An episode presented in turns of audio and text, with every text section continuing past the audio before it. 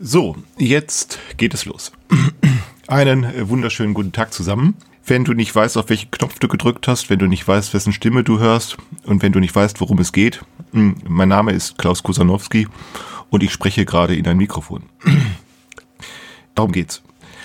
Ja, ähm, endlich ist es soweit. Ich hatte äh, vor ungefähr vier oder sechs Wochen angekündigt, dass ich einen Podcast machen möchte äh, zu einem Thema, das mir schon seit längerer Zeit durch den äh, Kopf geht, wo ich schon das ein oder andere Mal bei Twitter irgendwas geschrieben habe, aber eben nichts ähm, ausführlicheres, sondern immer nur so andeutungsweise, nämlich das Thema Befruchtungsökonomie. Das ist ein Wort, das habe ich mir selber ausgedacht. Ich selber habe es jedenfalls in der Weise so noch nicht gelesen. Befruchtung, eine Ökonomie der Befruchtung. Darüber möchte ich im Laufe dieses Podcasts reden. Ähm, und ähm, weil mir da so ein paar Sachen durch den Kopf gehen, äh, die, die, wie soll ich sagen, ähm, sortierungsbedürftig sind. Und äh, am besten äh, sortiert man Überlegungen, ähm, wenn man einfach drüber redet äh, und sich ähm, einfach darauf einlässt, äh, was die anderen dazu sagen äh, oder was den anderen dazu einfällt oder was äh, oder welche Fragen die anderen dazu stellen, äh, weil es eben doch alles ein bisschen äh, kompliziert ist. Ähm, erst recht, wenn es eben um Dinge geht, ja, von denen man sagen kann, darüber wissen wir nicht viel. Wenn es darum geht, etwas Neues zu denken oder zu bedenken, äh, dann ist das eigentlich, liegt das in der Natur der Sache, dass man äh, darüber nicht so einfach reden kann, denn äh, das wäre das Kriterium. Etwas Neues ist schwer mitzuteilen oder ist schwer kommunikabel zu machen. Etwas Neues äh, leuchtet nicht sofort ein, äh, nämlich weil ja, weil man das noch nicht kennt. Das ist der Grund. Und außerdem, und das kommt ja hinzu, nur weil ich glaube oder vermute, ähm, dass es was Neues ist oder etwas, das so ähm, in der Weise äh, wenig äh, wenig Erfahrung mitbringt. Äh, wenn wenn ich das auch glaube, so muss ich eben doch zugeben, äh, dass da eine ganze Menge Irrtümer drin enthalten sind. Und ähm, das Blöde ist eben, oder das ist nicht das Blöde, sondern das ist der Normalfall. Man kann über seine eigenen Irrtümer nicht sprechen. Ne? Das leuchtet dir ein. Wenn ich über meine eigenen Irrtümer sprechen könnte, dann könnte ich sie ja einfach aussprechen und dann würden sie sofort verschwinden. Äh, aber äh, tatsächlich äh, äh kann ich über meine Irrtümer nicht sprechen. Und deshalb braucht man, und das ist äh, wichtig, braucht man dann eben Kommunikation. Ne? Ähm, Kommunikation hilft nicht nur dabei, äh, Dinge zu ordnen oder zu verstehen, sondern sie hilft eben auch dabei, gleichzeitig eben ein paar Sachen auszusortieren und das sind die Irrtümer, ähm, äh, die man begeht. Darüber möchte ich sprechen, über Befruchtungsökonomie, wie ich drauf komme, was das bedeutet, was das mit dem Internet zu tun hat, ähm, was das mit der Zukunft der Industriegesellschaft zu tun hat, beziehungsweise müsste man eigentlich sagen mit ihrer Vergangenheit. Denn ich vermute, dass mit dem Internet tatsächlich etwas Neues in die Welt gekommen ist, das, wenn es etwas Neues ist, äh, tatsächlich etwas ist, mit dem wir erstmal nichts anfangen können. Äh, denn äh, das wäre ja genau das, worauf es ankäme, dass man, wenn man es mit etwas Neuem zu tun hat, dass man erstmal üben muss. Äh, tatsächlich ist Gesellschaft ähm, Gesellschaft ist äh, auch Übungssache. Äh, erst recht, wenn sie sich ändert. Ähm, und ich vermute, dass das mit dem Internet nun passiert. Ich will, ihr, ihr wisst sicher, dass viele darüber reden äh, und viele darüber Verschiedenes reden. Äh, in der Soziologie, ihr kennt das bestimmt. Bei Dick Becker, das, was ich sehr gerne, äh, womit ich mich sehr gerne beschäftige, ähm, äh, ne, die Next Society und so etwas.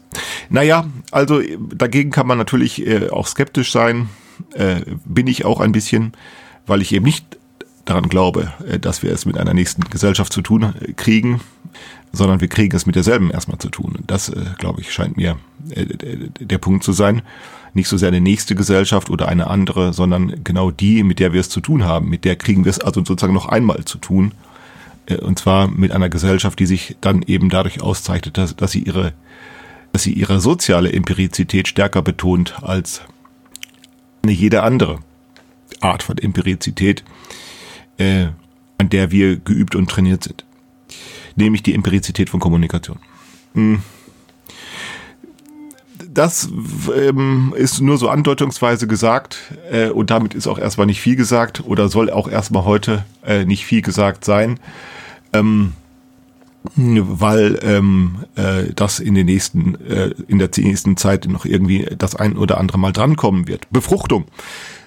Befruchtung. Ähm, darüber möchte ich sprechen. Ähm, ich vermute tatsächlich, dass mh, mm, äh, dass die Industriegesellschaft äh, an die Grenzen ihrer Möglichkeiten kommt. Das interessanteste Phänomen, äh, das in den letzten, sagen wir mal, 20 Jahren dazu beobachten ist, in den letzten 20, 30 Jahren, ist eigentlich diese Nullzinspolitik der Europäischen Zentralbank.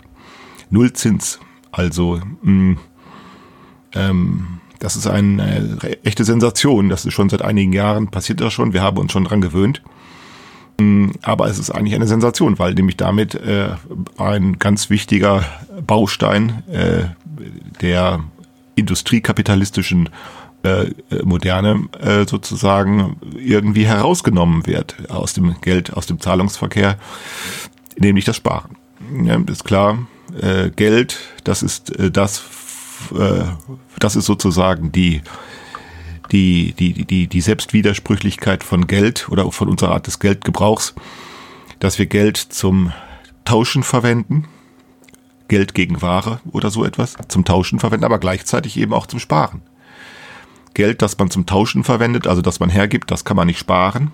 Und Geld, das man spart, also das man sozusagen in die Socke steckt, das Sparschwein oder auf die Bank bringt, äh, Geld, das man spart, das kann man eben nicht zum Tauschen verwenden. Beide Ziele müssen wir aber erreichen. Äh, in einer Gesellschaft der vollständigen Arbeitsteilung können wir auf Tauschen nicht verzichten. Also brauchen wir Geld. Und Geld heißt hier in dem Fall Liquidität. Äh, einerseits und gleichzeitig brauchen wir Liquiditätsüberschüsse, äh, die wir sparen können, zum Beispiel für eine Rente. Und genau das wird jetzt irgendwie herausgebrochen aus, äh, aus der industriekapitalistischen Wirtschaftsweise, das Sparen.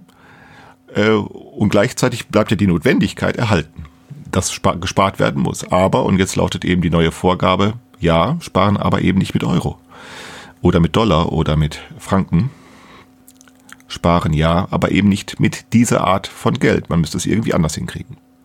Eine einfache Betrachtungsweise wäre natürlich die, äh, die ja gar nicht abwegig ist, äh, Geld, wenn du Liquidität überflüssig hast, es denen zu geben, die es brauchen.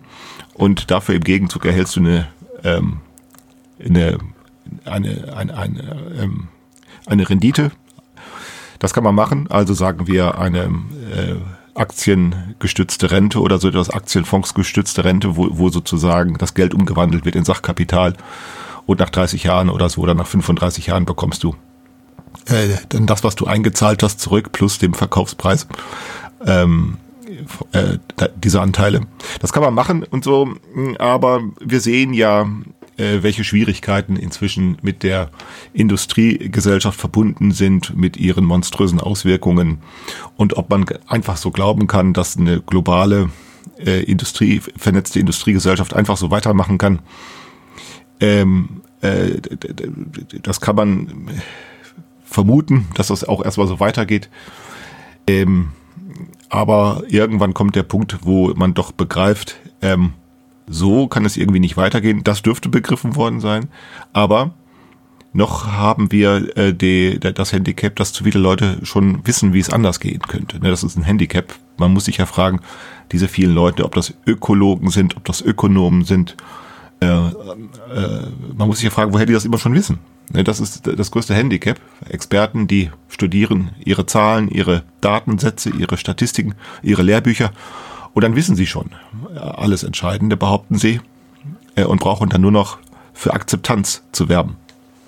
Und das ist natürlich ein echtes Handicap, denn tatsächlich wäre ja eine umgekehrte Betrachtungsweise äh, eher wahrscheinlich, äh, die lautet, wenn man es mit etwas Neuem zu tun hat, wenn man weiß, dass es so nicht weitergeht, und das können wir zuverlässig wissen, dann scheint doch erstmal naheliegend zu sein, zu sagen, ich weiß es eigentlich gar nicht, wie es anders gehen könnte. Und erst wenn man das zugibt, dass man das eben nicht weiß und dass man es nicht so genau weiß und dass das mit sehr vielen Fraglichkeiten verbunden ist, erst dann könnte man doch eigentlich lernen, wie es geht. Aber eben diese Einsicht zu verweigern, heißt dann eben auch das Lernen zu verweigern.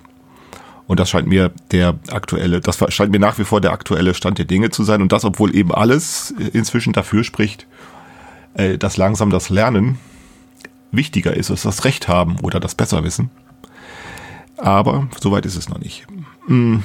Und deshalb, was als Argument eben nicht ohne weiteres nicht durchsetzbar ist, muss dann eben durch die Wirklichkeit selber hergestellt werden. Und in dem Fall ist es also ein Schlag mit der Abrissbirne, diese Nullzinspolitik der Europäischen Zentralbank. Äh, und es kommt ja hinzu, dass auch die Leute sagen, die Experten sagen, daran wird sich in den nächsten Jahren erstmal nichts ändern, womit ja gesagt, äh, zugleich gesagt sein soll, aber in Zukunft wird es sich wieder ändern. Also der Normalfall das Geld zum äh, Tauschen und zum Sparen äh, verwendet wird. Also dieser Normalfall wird sich in, in nächster Zukunft wieder einrichten. Und daran habe ich so ein bisschen Zweifel. Manchmal hat man, habe ich den Eindruck, dass ähm, Veränderungen erst dann Veränderungen sind, wenn sie ähm, irreversibel sind, also wenn sie un unumkehrbar sind. Nun gut, also Befruchtungsökonomie, darüber möchte ich sprechen. Hm, Befruchtung im, All, im durchaus, durchaus in dem Sinne, was man darunter versteht. Ähm, dass nämlich durch die Zusammenführung von zwei Elementen etwas Neues, etwas anderes entsteht. Ähm, wir kennen das Befruchtung, die eine Eizelle und eine Samenzelle äh, verschmelzen äh, und nachdem dieser Verschmelzung äh, vorgekommen ist, äh, kommt es zu einer Zellteilung und dann äh, lässt sich eben nicht einfach sagen, dass das, was da entsteht, also ein neues, ein neuer Organismus, es lässt sich dann nicht einfach sagen, der lässt sich sozusagen nicht wieder auf seine, auf, auf die Teile zurückführen, aus denen er heraus entstanden ist. Also Samenzelle und Einzelle sind dann verschwunden, äh, aber gleichzeitig äh, im neuen Organismus ähm, ähm, äh, immer noch enthalten, aufgehoben, wie man he im Hegelschen Sinne sagt, aufgehoben. Befruchtung.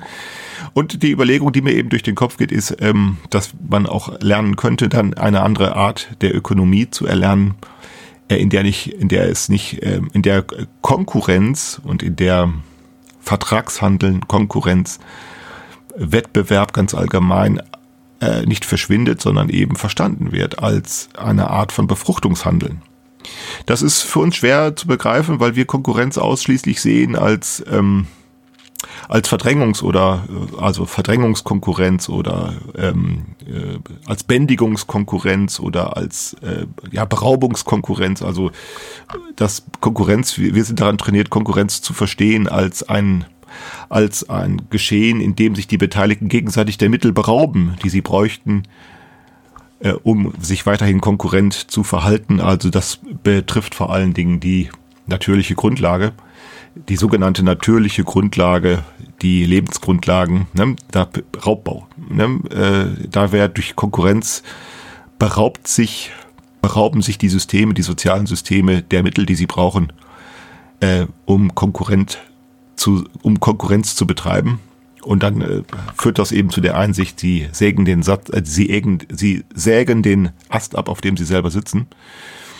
So kennen wir Konkurrenz und ähm, entsprechend ähm, äh, knüpfen sich an einer solchen Konkurrenzbegriff eben auch ähm, so Verwundungen und Ängste und Vorbehalte und ähm, Einwände und ähm, man, klar, weil man eben daran trainiert ist, äh, Konkurrenz als so etwas aufzufassen. Was wir selten sehen, ist, dass Konkurrenz eben befruchten, befruchten sein kann. Also äh, verstanden wird das natürlich. Es ist nicht so, dass in den, in den ökonomischen Theorien das nicht auch gesehen wird, dass Befruchtung, äh, dass Konkurrenz auch eine Befruchtung äh, betritt, äh, bewirkt. Aber, aber wenn es so wäre, also wenn das hauptsächlich so wäre, dass Konkurrenz Befruchtung äh, bewirken würde, äh, dann hätten wir eigentlich nicht so sehr Probleme mit Arbeitslosigkeit und mit Armut und mit, öko äh, mit ökologischen Schäden. Wir haben diese Schäden, weil wir zwar irgendwie wissen, dass Konkurrenz das Geschäft belebt und damit auch befruchtend wirkt, aber die Ausmaße, die das Ganze hat, die Auswirkungen sind doch eher so, dass wir sagen können, oh scheiße. Hm Äh, und es gibt kaum noch jemand, also es gibt kaum noch, also es gibt immer noch natürlich diejenigen, die sagen, alles nicht so schlimm, wir kriegen das in den Griff, aber das ist gut.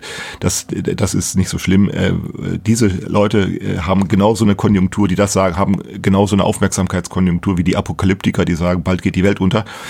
Das geht so auf und ab. Soweit ich das beobachte, geht das schon seit hm, also seit ich beobachte diese Dinge seit 35 Jahren, ähm, in den 80er Jahren erinnere ich mich, so bin ich sozusagen in diese ganze als Schüler in diese ganze Sache eingestiegen. Damals war mal wieder ein, eine, eine, eine stimmungsmäßige Depression in den 80er Jahren.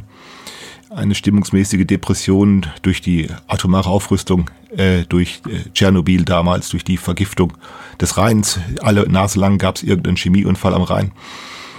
Ähm, äh, also ich bin als Schüler eingestiegen in eine, in eine Stimmungsdepression, äh, es hat danach auch wieder Aufschwung gegeben. Das ist, ähm, ähm, äh, eine, eine, eine manische Stimmungslage. Irgendwie werden wir wieder aus diesen Dingen klug. Das hing damit zusammen, dass dann in den 90er Jahren dieser Neoliberalismus, dieser sogenannte Neoliberalismus sich durchsetzte und wo es dann hieß, wir kriegen alles wieder in den Griff.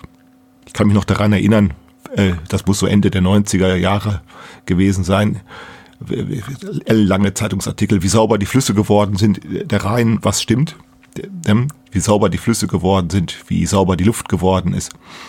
Irgendwann so in den 90er Jahren, äh, Ende der 90er Jahre, äh, gab es dann eben genau diese manische äh, Stimmung. Naja, und inzwischen sind wir wieder in so eine in so eine depressive Stimmung geraten. Jetzt haben wir es mit dem Klimawandel und jetzt ist so richtig jetzt wird so richtig schlimm. Ne? Mir geht es so, dass wenn ich das alles verfolge, ich eigentlich nur etwas sehe und höre, das ich vor 35 Jahren so oder ähnlich schon mal gesehen und gehört habe. Und ich bin mir ziemlich sicher, dass sich diese depressive Stimmung in, in ungefähr nur 10 Jahren, 15 Jahren anders, da, anders wieder anders aussieht. Äh, dann freuen sich wieder alle, wie viele Fortschritte man gemacht hat bei diesem oder jenem und so weiter. Also da geht alles seinen gewohnten Gang und äh, da brauch, da habe ich also keine Angst mehr, aber äh, ich habe da auch keine Hoffnung, äh, ähm, äh, sondern mh, hm, das äh, geht so, seit ich mich erinnern kann äh, und solange ich mich an irgendwas erinnern kann, wie das so weitergeht. Aber ähm, das ist eben, wie ich vermute, nicht das Einzige, was passieren, äh, was passiert oder was pass äh, also das, was passiert, sondern es passiert, wie ich vermute, eben gleichzeitig auch noch etwas anderes und ähm, etwas, das mh, hm, ja etwas mehr Schwierigkeiten des Nachdenkens äh, erfordert, äh, mit sich bringt äh, und etwas mehr Geduld erfordert. Mh, hm, nämlich die Frage, äh, wie gehen wir eigentlich mit dem Internet um? Was macht man damit eigentlich, wenn es nicht nur darauf ankommt, eben damit etwas zu machen, das wir schon kennen, sondern eben eigentlich etwas, das wir noch nicht kennen, aber ja, kennen, kennen könnten, machen könnten. Ähm, vielleicht äh, geht das, äh, indem tatsächlich ähm, dieses Social Media genutzt werden kann, um den gesellschaftlichen Überfluss, um den gesellschaftlichen Überfluss der tagtäglich überall produziert wird, um den tatsächlich auch zu bergen äh, und zu nutzen.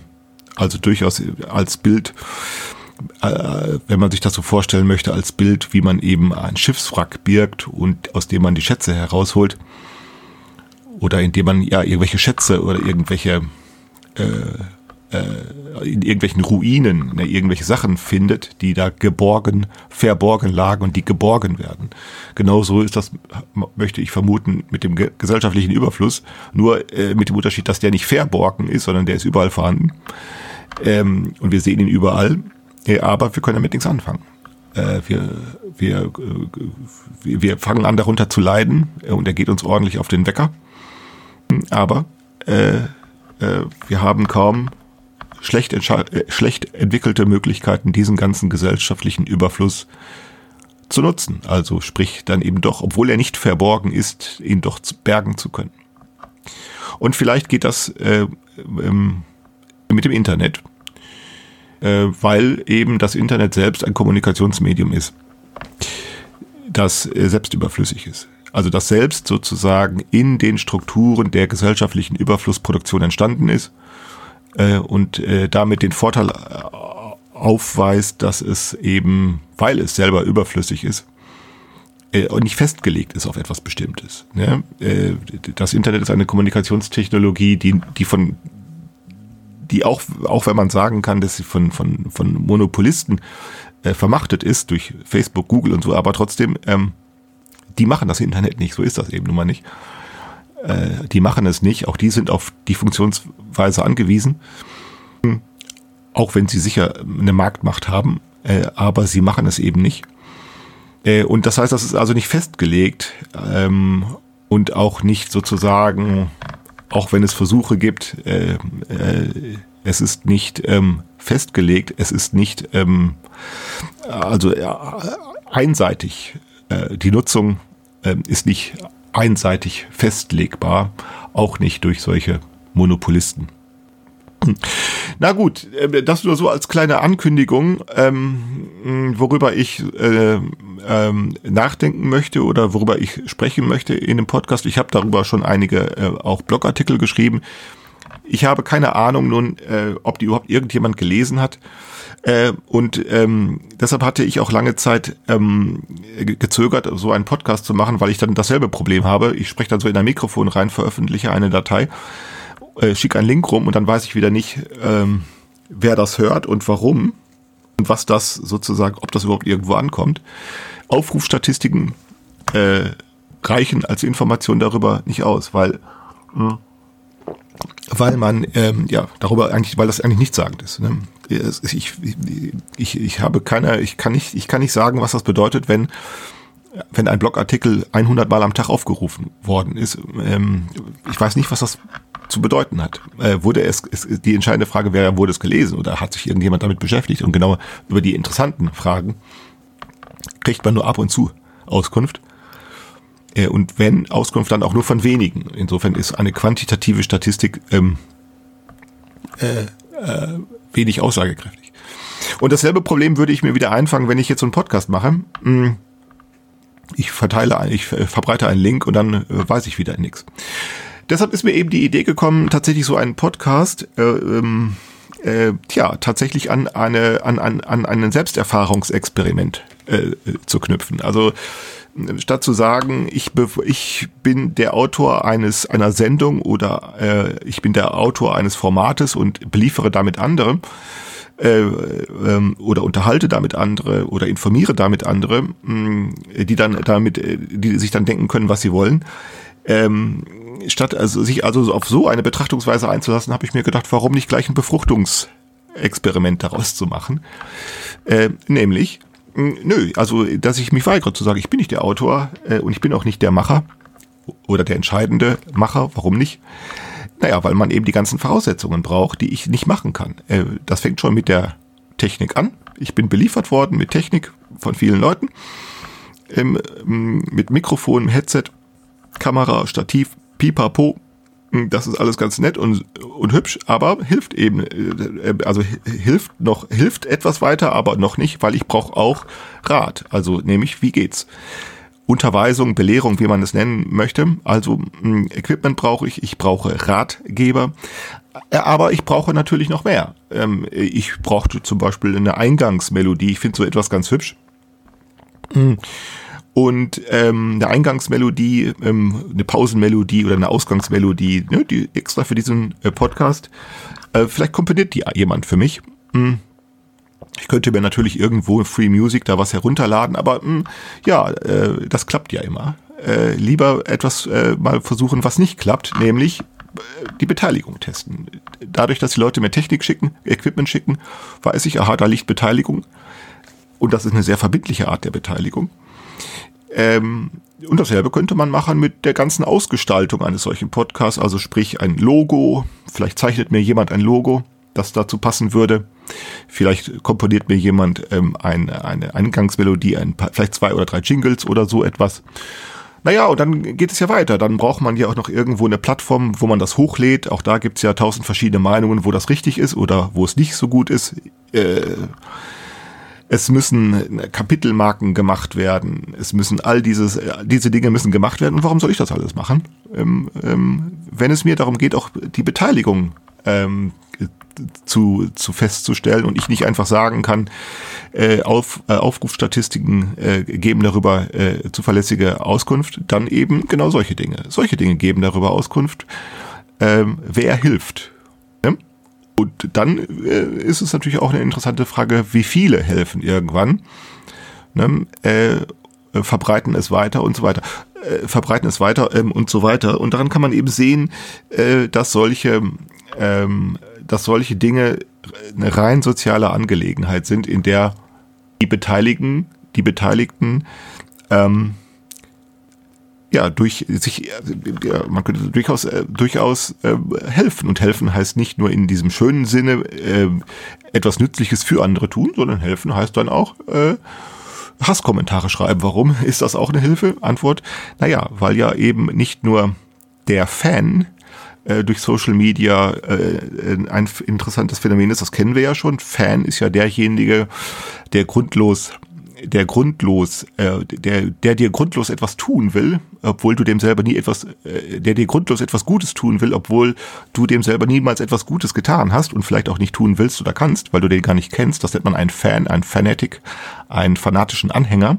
Aber mit Social Media kommt ja noch, noch was, noch die andere Seite hinzu und genau das ist wichtig. Das ist nämlich der Hater der Hater, das ist der, der dir was Böses will, obwohl du dem niemals etwas Böses getan hast und dem vielleicht auch niemals etwas Böses tun willst oder könntest. Und er ist trotzdem irgendwie, meint es schlecht mit dir.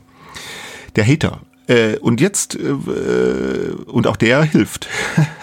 das muss man leider sagen, wenn das auch nicht schön ist und man schockiert sein kann, was diese Hater sich so einfallen lassen. Ähm, trotzdem muss man eben sagen, dass auch der Hater das passende Gegenstück zum Fan ist. Und dann glaube ich, wenn man das ernst nimmt, äh, kann man sehen, was Social Media macht. Social Media komplettiert, äh, komplettiert äh, unsere, unsere Medien, äh, wie soll ich sagen, äh, komplettiert dieses Medien, diesen Medienzirkus. Er macht ihn eigentlich erst rund. Äh, man kennt das durch die Einführung, die, die, der banale Ausdruck dafür ist die Einführung des Rückkanals, aber das ist natürlich eine sehr äh, banale äh, äh, äh, Betrachtungsweise, und zwar deshalb, weil ja der Rückkanal so einfach nirgendwo zu finden ist. Das ist ja auch, ne? du, denn du kannst auf das, was du hörst, äh, äh, zurückschreiben oder ähm, ne? aber das muss nicht adressiert sein. Ähm, das ist ja genau äh, das Wichtige daran, ähm, dass also nicht nur an mich etwas zurückgegeben oder zurückgesagt wird, äh, sondern eben auch für andere unter bekannten äh, oder äh, unbekannten Namen. Äh, und dann äh, weiß man nicht genau, was denn da das Zurück eigentlich ist, äh, von dem man mit dem banalen Ausdruck Rückkanal sprechen möchte. Ne?